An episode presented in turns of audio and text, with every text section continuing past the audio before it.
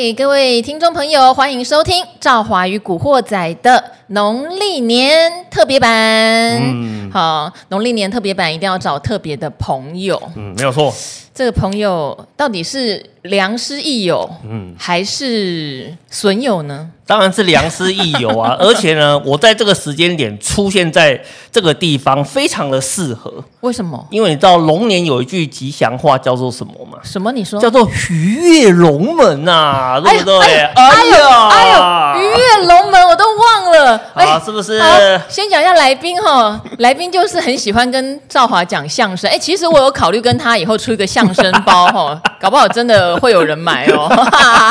好，就是我们的存股教父。古鱼，Hello，各位听众朋友，大家好，我是古鱼。鱼跃龙门呢、欸嗯？没有错。你看，等一下，你一年就是十二个生肖，你只能用到这个吧？啊，当然不止啦。你鱼还能搭什么？不是啊，我鱼跃龙门之后会变成什么？会变成龙嘛？对不对？那变成龙的话呢，我就吃完这十二年，我再重新回归一次就对了嘛？是不是？所以这鱼没有办法跟其他的生肖搭配嘛？对不对？好像就真的没有啊。其他的搭配性比较没有。好，不过大家不要担心，因为年年有余，对，没有错，所以年年都有这条古鱼，没有错。你们每年都会看得到我啦，好不好？今年一定是我的大发利市的一年，好不好？因为我要变成龙了，好吗？我跟你讲，你就不要哈，嗯。亢龙有悔，干嘛这样？龙困浅滩。哎呦，因为水太浅了，龙又变回鱼了。哎呦，哎呦，哎呀，大过年的不讲这，你这讲这个让人听了是不开心了哦，好不好？好，我们大过年的讲点应景的啦。哦，好好好好。我发现有一件事情，因为现在少子化嘛，对，每一次都说龙年应该是小孩子生最多的。哦，没有错。对。当然，现在跟其他生肖比起来，可能还有一点这个效应。不过现在新生儿真的变得非常的少，对，少有少的好处。嗯，对，少哈。我发现现在的爸妈对小孩子的规划，嗯，简直是到了一个无微不至。嗯，就怕他饿着、冷着，嗯，对不对？怕他没钱，怕他将来没房，嗯，没有错，什么都帮他做得好好的。对，没有错。好，但是哈，我们这边还是要说啦。我觉得理财提早做有个好处，嗯，你觉得你在帮小孩做也好，对，或是甚至于你将来你自己真的有一个什么样的状况，你需要用钱也好，嗯，总之你以帮小孩做为名，不要随便乱进出，找到一些好的长期标的，嗯，做一个长期的规划，对你这个家庭绝对是百利无一弊呀，啊，没有错啊，这种规划这种东西啊，它就是你越早做。它的成本就越低，对，哦，这个就跟那个看病这种事情是一样的。我们常常讲说啊，预防性的医学，嗯，预防性的治疗，大家都不重视，可是呢，偏偏它是成本最低、效果最好的一种方式。嗯，那你把这种观念带到投资理财，不也是一样吗？你当你需要的时候，你要去找到这一笔钱，你绝对要付出极高的代价。好不好？可是呢，你如果很早就开始准备的话，诶，第一个时间充裕，第二个资金充裕，嗯，第三个心态充裕。哦，我觉得心态充裕很重要，因为大部分人都是输在心态太急躁。对，没有错哈。所以呢，这种东西啊，你能够越早做是越好啦。那当然，有时候有些那个爸爸妈妈会觉得说，哎，我现在开始做投资会不会晚了一点？其实我跟你讲哈。啊，你如果觉得呢，你晚了没关系，你的小孩子不要晚就好。哦，你可以呢早点呢帮你的小孩呢去做这种呃理财相关的一个规划哦，然然后呢帮他把这个钱存在里面啊。其实呢，它会有几个效果。首先第一个，你跟小孩啊一起见证什么叫做长期投资，这是第一个。然后第二个的话呢，在这个长期投资的过程中呢，会修正你错误的短线观念。你知道为什么吗？我有遇到很多的那个投资朋友啊，他私讯给我，他说啊，我从来不晓得长期投资会赚钱，但是呢，他在什么时候呢理解到这个呃这个那个结果？因为他帮小孩子开户之后，那帮小孩子开户之后的话，他就呃。真的去找了一些啊，人家常常讲的一些什么绩优股啦，或者是说一些可以，或是基金啊，基金啊，或是一些人家讲说可以长期投资的标的物，然后想说啊，反正小孩子的钱嘛，闲钱嘛，对不对？然后就把它放到里面去，然后因为他每年放嘛，然后反正他觉得那笔钱无所谓，他也没有去看他的状况是怎样。可是呢，等到小孩大了哦，比如说有些是呃上国小的时候呢，哎，开始小孩子可能会开始吵说啊，妈妈我的压岁钱啊，爸爸我的压岁钱啊在哪里呀、啊？干嘛的？他去打开账户一看，赫然发现。哎呀，我过去那六年啊，帮小孩子存的这笔钱啊，竟然都已经长大了哦，而且长大的幅度呢，竟然比我爸爸妈妈亲自操盘的结果还好很多，这才是关键。我跟你讲，这个真的是关键，你知道吗？很多人都被这个结果给吓到了，然后呢，他就开始去做了一些反省。他说：“原来古鱼老师以前讲的是真的。”闲钱投资好标的放着，然后 App 删掉，不要管它。原来他是真心诚意的在跟我讲。我觉得你还是承认你的儿子和女儿的命格比你好吧？他们的财运比你好哦。呃呃，没有，那是因为呢，他他的爸爸有帮他提早做了一些。是啊，所以他们的命比较好啊。哎，他们爸爸自己弄都乱弄啊，弄小孩就特别尽心尽力。哎呦，不是这个样子的，好不好？我很早就已经发现这个这个问题。了好吗？所以我们也有帮自己做，那当然我们也有帮我们的小孩子来做这一块。好，我我这边再帮大家强调一下，因为也许大家不知道，就古鱼其实以前很早就在村姑 Debug 上过一个东西，叫做帮小美人鱼的存股哈。对，当时是存零零五零，对，没有错。后来他嫌零零五零一张太贵了，就改存零零八五零，是不是？对，没有错。好，因为零零八五零就便宜很多，对，没有错。小美人鱼浑然不知。好，但是呢，没有关系。我们那时候有记者朋友听到这件事，就说他去采访古鱼，嗯，就古鱼就真的拿出。小美人鱼的这个证券户嘛，对，没有给我们的摄影拍，他真的这样做，我觉得这个事情超级重要，嗯、不是一张嘴随便告诉你分两个户头啊，对不对？嗯、他实实在在把小美人鱼的账户拿出来给我们记者拍，说他就是从他最小的时候就开始每年存，每年存，每年存，对，没有错。好，那这边的话，你会给呃家长，或是其实哈，搞不好家长自己本身你也可以试试看，嗯，怎么做哈？因为现在过完年。不管你是有压岁钱也好，你有年终奖金也好，嗯，你会先怎么买？一笔买吗？还是要分批买？你会买什么？呃，事实上哦，我们会先问这个投资朋友哈，你这笔钱的话，有确定会呃长期投资在股票市场里面吗？现在当然都跟你讲确定啊。啊，你如果是确定的话，当然是一笔买啊。哦哦，因为你你如果是确你如果是确定。这笔钱就是要长期放在投资市场里面的话，那其实呢，你就哦一笔把它啊、呃、直接放到股票市场里面去就好了哦，然后呢，让它可以享受到，就是你的资金百分之百享受到那个完整的那个市场复利的一个效果哦。那当然，我们常常讲说定期定额呢，它是一个很好的方式，但是呢，定期定额的话呢，它就是把你的成本给平准化嘛。那还有另外一件事情呢，就是它把你的复利的效果也平准化了。嗯，哦，所以其实有时候我们在做啊一个报酬率的检讨的时候啊，他会看到一个很有趣的现象，就奇怪，就明明好像单笔投资的效果会比较好。嗯，哦，那为什么大家还是会推呃用长期定期定额的方式？因为很简单了，因为因为我没有单笔。啊，不是不是不是 不是不是不是不是因为我没有钱，不是因为没有，因为因为因为单笔哈，我刚才讲说。单笔的效果呢，要很好的前提是你真的放的要够久。对啦，就是你如果哈，像我我们在之前常常跟大家分享的，你跌个几天你就觉得事情大条了，嗯、那你单笔当然压力特别大呀。对，对哦，那因为你因为其实很多人在投资的过程中啊，他其实都不是真心在做长期投资的啦。就像赵华讲的，他可能一开始钱还没有投进去的时候，他说。那个信誓旦旦的说我要做长期投资，我这笔钱就是要放五年。可是呢，真的投下去之后，涨跌幅来个一趴，他就觉得心里崩溃了。嗯嗯嗯，哦，他就会觉得很后悔。那如果是像这种投资人的话，哦，其实你就不太适合做单笔投资，你比较适合的是用呃长期慢慢投入的一个方式，这样子你的心情会呃比较稳定啦。所以呢，我们在。投入的方法的部分啦、我们第一个都是会先跟投资朋友问哦，你是玩真的还是玩假的？你如果是玩真的，用单笔；那你如果呢不是很确定哦，那我就会建议你最保险的方式就是用定期定额的方式来做一个投资哦，因为就算你临时反悔了要抽出来的话呢，也比较 也比较容易一点啦。哦，所以这是我们给啊那个投资朋友的一个建议啦。然后另外一个有个很重要的建议是什么？就是说啊。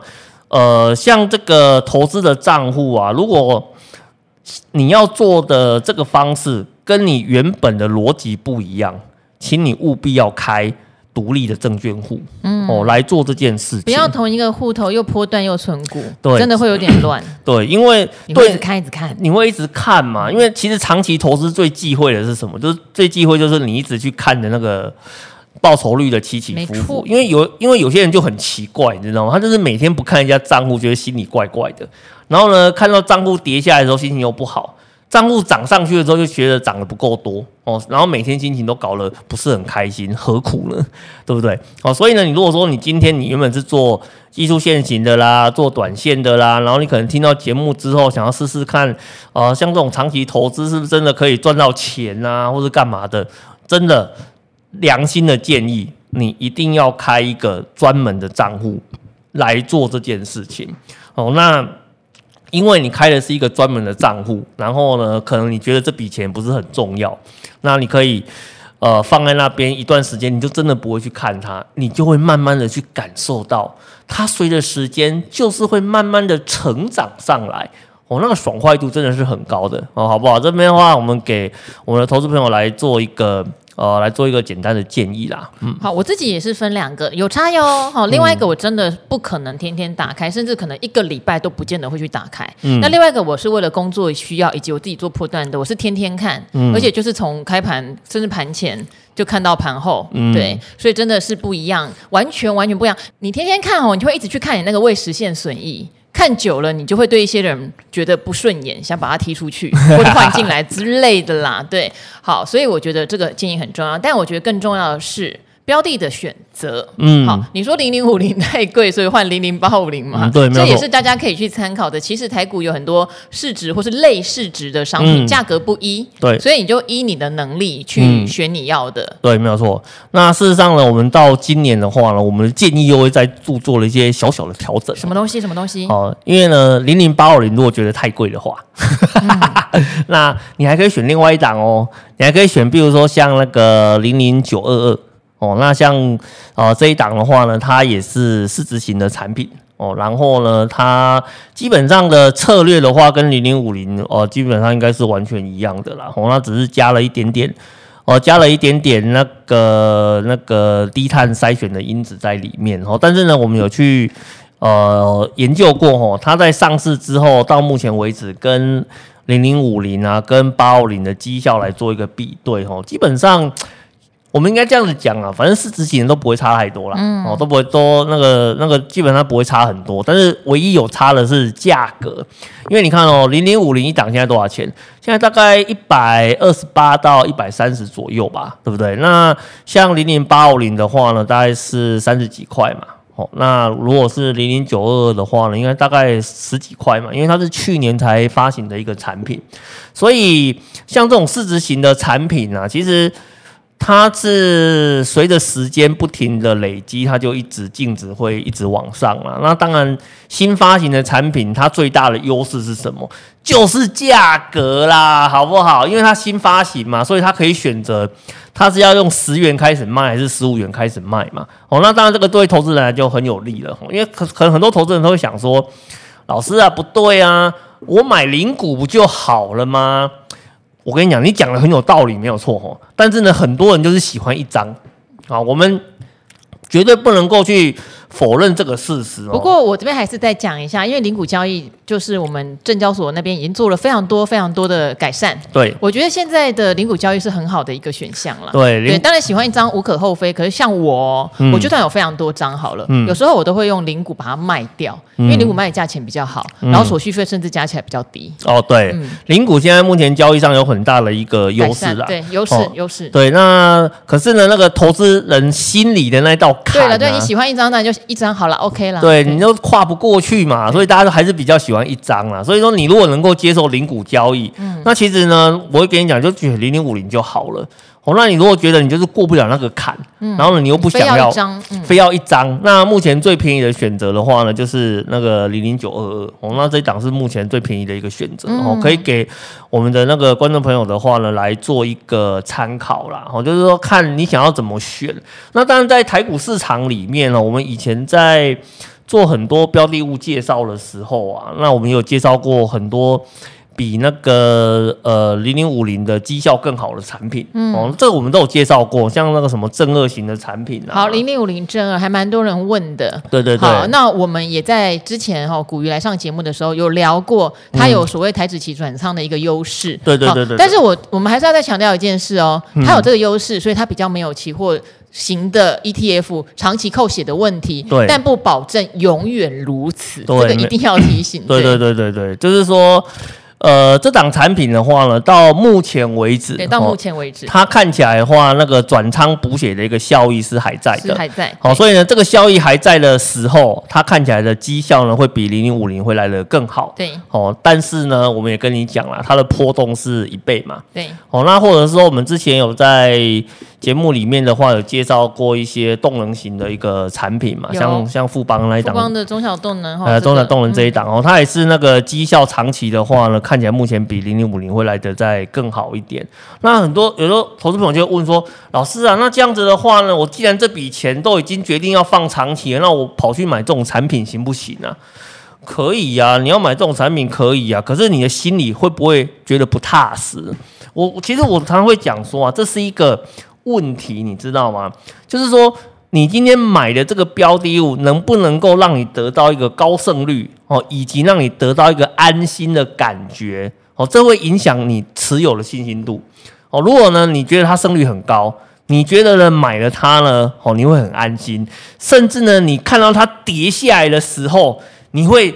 觉得呢，这是市场送钱的机会来的时候，欸、我觉得这句很重要。你看它下跌的时候会开心，像我手上的基金下跌的时候我会开心。对对，因为事实上标的物跌下来的时候，通常就两个反应嘛，一个是跌下来的时候很恐慌，有一种是跌下来的时候，有些人是爽死了，好不好说，哦，我等了那么多年，从来没有看过这么便宜的时候，他立刻就冲进去买了。也就是说，你在选标的物的时候，事实上你要去思考这个问题，就是这个标的物能不能够带给你这样子的一个感觉。如果呢，它能够带给你这样子的感觉，你要去换标的物，当然可以啊。可是你如果觉得你内心只要有一丝一毫的犹豫，它就不是适合你的标的物。所以我们常常会讲说啊。像这种零零五零这种标的物的话呢，它为什么明明绩效不是最漂亮的，可是呢，它的市值规模却是最大的，投资人却是最多的，然后甚至法人对它的信赖度最高？因为很简单嘛，它如果重挫的时候，大家都是见猎心喜啊。我从来没有看过这档跌下来的时候，大家会对它呢拳打脚踢、怒骂它的没有。哦，大家都是觉得很开心，赶快冲进去去买，所以它就是这样子的一个存在，所以我们才会跟你讲说，像这种市值型的产品，它最大的优势就是在这个地方。可是呢，其他非市值型的产品，它能不能够对你带来这样子一个比较好的感觉，这我就不知道了。好，所以这个就会取决呃你个人的一个想法。如果你问我，我一定只会跟你讲，市值型的产品哦，绝对适合你个人或者你帮小孩子来做存股，都是一个非常好的选择。其他的。不保证，好，其他不保证。不过最后我还是再问一下哈，嗯、因为很多人对于 ETF 基金都会觉得啊，越跌越买，但其实不是每一种类型都是越跌越买就会很快得到你想要的状态。没有错。好，现在有两种类型的 ETF 可能会比较辛苦。嗯它都是比较产业型的，例如生技 ETF 哦，对，好，或者是说像之前有储能跟电池，哈，这就可能有点针对性的，sorry 哈，对那个对该发行的该公司比较 sorry，可是真的绩效是不好的，对，没有错，因为电池产业大家知道锂矿后来价格大跌，对，再加上说很多生产锂的公司，它里面有很多生产锂的公司，哦，对，股价也大跌，所以它的表现就很差。对，那生技是在发行的时候，我觉得有点是人家说亢龙有悔是真的，就在亢最亢奋的时候发了生技型的 ETF，结果美国有很多。基因治疗或是那种呃疫苗预防医学的公司是暴跌，因为从非常高档下来，嗯、对，好，那这样子的有有可能说，哎、欸，它现在真的已经跌到很低了，嗯，我酌量买一点，还是说我手上有的人我要放弃它吗？越扣越赔啊？呃，事实上，像这种产业型的产品啊，我们都会先跟投资朋友。请他确认一个问题吼，你对他的那个产业发展的趋势你了不了解啊？嗯，你如果不，你如果没有办法很有把握的话，那我会建议你这种产品的话，你应该马上把它全部都出脱掉，因为这个这个很简单嘛，因为你没有办法知道它未来的走势长什么样子哦，就像刚刚赵华讲的那个呃那档电池型的产品，我们我们必须讲一件事情哦。这档产品呢、啊，在刚发行之初啊，它的评价是很好的。嗯、因为为为什么？因为呢，这档产品的话呢，它有点类似像是呃电动车的一个更高阶的一个产品。哦，那。更利基啦，就它 focus 就是真的是储能跟电池这个领域，对，就储能电池这个领域嘛。然后你知道那个电动车最贵的是什么？就是那颗那颗电池，所以马斯克那才才会去买锂矿，买锂矿嘛，跟人家合资电池公司嘛，造超级电池工厂嘛，就是为了要取得足够的电池嘛。对，所以电池的获利啊，在那个时间点，事实上是非常漂亮的。那可是呢，因为后来。呃，那个产量的关系啦，还有一些贸易制裁的关系嘛，导致呢，它上游的锂矿的价格出现暴跌，然后到目前为止的话呢，看起来好像一直回不去了。哦，那然后呢，像里面的一些比较大的成分股啊，像什么宁德时代啦、雅宝啊、啊、嗯、什么什么神送 SDI 啦、LG Energy 啊什么的，那看起来价格的部分短期都。似乎没有回光返照的一个现象，都只有短弹而已。所以，所以像这样子的话呢，你就要去思考，就是说，电池在这个情况之下，你掌握的资讯，它的未来还会不会好？还是呢，它以后会不会变成跟太阳能有点类似？就是太阳能一开始也很好嘛，可是后来呢，整个产量大开之后，有没有？其实，其实那个价格就。就有崩下来的一个现象。那电池这个产业会不会有类似的一个状况呢？一开始量打不开的时候，价格很好，可是现在呢，很多的公司都具有大量生产的一个能力之后的话呢，看起来价格的部分已经出现崩跌了。那它有没有机会回去？如果它回不去，它也许以后就会像太阳能电池一样，最后只剩下一两家大公司活着可以赚钱。那其他家的话呢，就只能够很可怜的在生存。那这样子的话，可能它的整个产业的趋势就没有这么好。嗯、这个时候反而是什么最好？你知道吗？上游如果崩了，一定是下游最好。哦，毛利会拉开。对对对，它毛利拉开，没有我拿便宜的电池去组装到我的呃产品上面去，然后我用高价卖给消费者，那它的可以收割最大的一个一个毛利。所以呢，像这种呃产业型的一个产品的话呢，其实投资人要注意的是，你有没有办法掌握它的趋势？如果你没有办法掌握它的趋势，你没办法了解说它未来的一个机会有没有机会再回来，那我会跟你讲，请你把它全部都出清掉，不要再为它而烦恼，去找一些其他的产品，这样子就对了吼。好。呃，我这边很快速做一个结论了哈。呃，电池这一档跟生技的我的想法是不同的。嗯、好，因为电池的问题是它的产业真的很利基，就是电池，没有错。可是生技其实很广哈。哦，对对对。如果那当然，因为当初如果说重挫很惨的 ETF，它真的压了很多是比较是那种基因医疗或者是预防医疗，也就是等于是 EPS 也许还没开出来，但本梦比炒到天上去的。对对对，对。他们如果能够适度的换股，慢慢换到一些是比较体质，例如药厂或什么，呃，做一些调整的话。我觉得生技 ETF 是有机会在未来，因为生技这个事情是绝对、绝对、绝对、绝对的，只会放大不会缩小的。只是你看持有的公司的势头是在哪里？嗯、很不幸，可能一开始买了太多高本梦比，所以再做一个调整跟修正。所以两个想法我是比较不一样，但是我也认同古鱼讲的，假设你根本不了解又赔得非常惨。呃，建议先砍掉，以及在将来配置的时候，一定要记得一件事情：比较利基型产业的，真的只能当卫星配置，对对，它当成你的核心配置。对，对我觉得这个是最重要的。没有错。好，那很谢谢古鱼陪我们在农历年间加开特辑。好，好，那今天就先这样子了，也祝福我们的古惑仔朋友龙年大发，鱼跃龙门。好，拜拜，拜拜，拜拜。